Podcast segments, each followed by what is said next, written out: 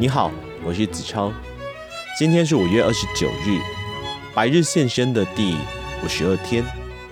今天为您选读的是由赵州所写的极简阅读，副标题是将海量资讯去芜存菁，化为己用，才是硬道理。出版社是金周刊出版社股份有限公司。今天为您选读的是。作者序的部分：读书无用论与学习能力。读书有没有用是老问题，很多人批评读书无用论，但是都没有批到本质。读书无用论的本质是，学习者不具备使学习有用的能力。最明显的是，仍然有太多人没有对读书进行分类。熟读唐诗三百首，但我依旧牙痛，所以读书无用；研读高等数学，但我还是不幸福，所以读书无用；读过托尔斯泰和亚里斯多德的著作，但主管还是不喜欢我，所以读书无用；读了 MBA 学位，但月薪还是不到四万元，所以读书无用。有的书是颜如玉。有的书则是黄金屋，你在黄金屋里细细找了三圈，说根本没有颜如玉，你很失望。这不是书的问题，这是缘木求鱼。就像你跟皮肤科医生咨询了一整天，然后你抱怨你儿子的感冒还没有好。读数理化可以益智，读文史哲可以怡情。读大学课程可以训练思维方式，读研究所课程能够掌握科学的方法。有些书是为了兴趣而读，有些书是为了拿到证书而读，适合以知识为中心的学习。如果不会烧菜，那就去读食谱；如果总是和人争执，那就去读与沟通相关的书；如果买不起屋，那可以去创业。同时读读如何去经营一家餐厅，如何做好市场，怎样服务好客户这一类的书。有些书读来是为了解决问题或者提升能力，我们称之为实用类阅读。所以读书之前应该先确认自己的目的，选择不同的书，并使用不同的读法。实用类图书。不用在乎是否读完，是否理清作者的逻辑、知识脉络，而应该化为己用，连接，而应该化为己用，连接个人经验并加以应用。而小说或诗集，正读或跳读都无所谓，懂或不懂也没有影响，沉浸其中，物我两忘，一个闲适的下午就这样消磨过去。比看电影还要开心，比旅游成本还要低，本身就是无用之用，又关乎什么读书无用论呢？古代有人生病了，不论什么病，头痛了、手断了、消化不良了，都送到医馆，找同一个大夫，用同一套望闻问切来看病。现代医院就不是这样，你到医院一楼大厅的服务台询问，我要看病。哪个医生最厉害？对方一定不是直接回答你的问题，而是先问你的症状，从全科到分科，从笼而统之到分门别类，这是一门学问进化的必然。读书和学习也是，想想看，为了通过考试而读的书，为了消磨时间而读的书，为了博闻强识而读的书，为了解决问题而读的书。怎么可能用一样的方法来阅读呢？当发现读书无用时，有人因此嘲笑学习，有人因此指责读书这件事，还有人抱怨内容太晦涩、太浅显，翻译品质太差。这些问题也许客观存在，但这些指责和抱怨忽略了最需要对学习结果负责的人，也就是你自己。读书有用还是无用，关键在乎学习者是否具备使学习有用的能力。伪学习与真正的学习能力新问题层出不穷，比如热门的学习课题：昨日全民学创业，今日人人树 IP；比如流行的学习工具，手机让接收资讯空前便利，同时资讯品质大幅下降。有些老问题一直没有变，比如学习能力普遍低下的事实。我最早是在阿里巴巴工作，从销从销售管理做到培训管理，后来去不同的企业讲课，慢慢有了一点名气，邀请我的企业越来越多，但同时我的自我怀疑也在加剧。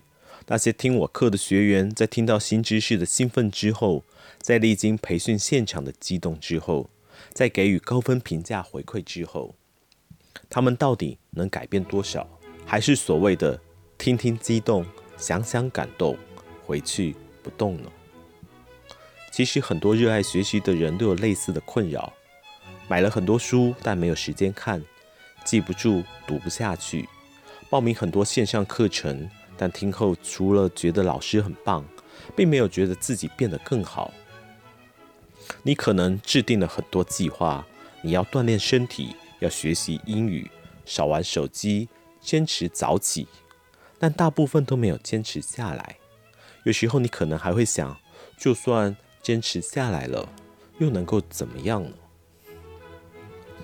困惑的不止你一人，整个企业管理界以及企业培训师、人力资源管理者、人力发展专家。都希望解决这个问题，而几乎全部解决思考都呈现在升级教学的理念、教学的设计、教学的技巧、教学的工具等。早在智慧手机兴起以前，就有企业大学校长跟我说：“如果我们能够让企业培训变得更加碎片化、移动化、社区化和游戏化，效果就会大为不同。”为此，他们投资一家企业近千万人民币，研发数位化学习系统，开发对应 Apps 和微课程。但我从教育训练管理工作和几百场活动中实践总结的经验是，职场工作者学习效果的瓶颈，主要不在于教，而是在学上。老师们在教上面升级再多，如果到了学习者那边总是乘以零。那学习效果还是零。你看，现在的微信、微博其实已经实现了碎片化、移动化、社区化和系统化，但平心而论，大部分人在手机上的学习效果并不怎么样。这两年读书似乎又热了起来，同时各种线上学习资源越来越多，MOOC 学习类公众号、线上微课程、线上培训营。和各种大 V，大 V 也就是身份获得认证的微博意见领袖等。但资讯越多越繁杂，人们就越需要真正的学习能力，越需要建构自己的知识体系。大部分职场工作者在学习时，听听激动，想想感动，过后不动的问题本质上没有改变，只是表现形式更加多元了。以下是四类常见的伪学习，看看你有没有中招。第一类伪学习，追逐各类重点精华，无论形式是二十分钟的音频、十分钟的影片，还是 PPT 或者是心智图。第二类伪学习，追捧各类精英，想当然的觉得听了强者的分享，自己也会变厉害。没有能力辨别内容是真棒还是真棒。第三类伪学习，崇拜各种新知，最喜欢失控从零到一、人类简史这类高档次的图书，看到你从前对职业规划的认识都是错的，这样的标题就赶紧打开。碰上从量子力学开始讲创业，或者从脑科学出发。谈沟通的文章，能兴奋得浑身发抖。第四类伪学习，沉迷于不解决实际问题的努力。对这类人来说，勤奋、坚持以及读书、听线上课程的数量本身就是意义。有人奔波于各个社群，有人参加各种训练营，有人立志一年读五十本书，有人坚持每天打卡背单词。你现在可能不完全认同上述观点，比如为什么只画重点是伪学习，或者你说的精华和我说的精华是不是一回事？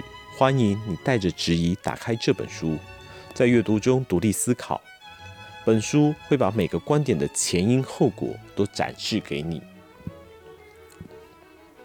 当然，伪学习也不见得都不好，最终有人学成了大侠，武艺高超。有人学成了大夫，治病救人，只是大侠和大夫都是凤毛麟角，大部分人并没有什么成长。这还不是最糟糕的，最糟糕的是有人翻了一堆书，收藏了一堆精华文章，参加了一堆微课程之后，以为自己已经聚沙成塔，其实还是一盘散沙。那么，对于成年人或职场工作者来说，怎样实现真正的成长呢？移动网络时代，可供接受的信息量空前泛滥，但能否真正通过学习达到预期的效果，关键还是在于学习者自己。第一，学习者是否有足够的学习能力，可以化为己用，可以处理资讯，可以解决问题。追根究底，学习者是否能够达到所谓的知行合一？第二点。学习者是否有自己的知识体系，可以反求诸己，会触类旁通，可以举一反三？是否可以不断的升级，最终成为专家？好啦，今天的白日现身又到了尾声，那么我们明天见。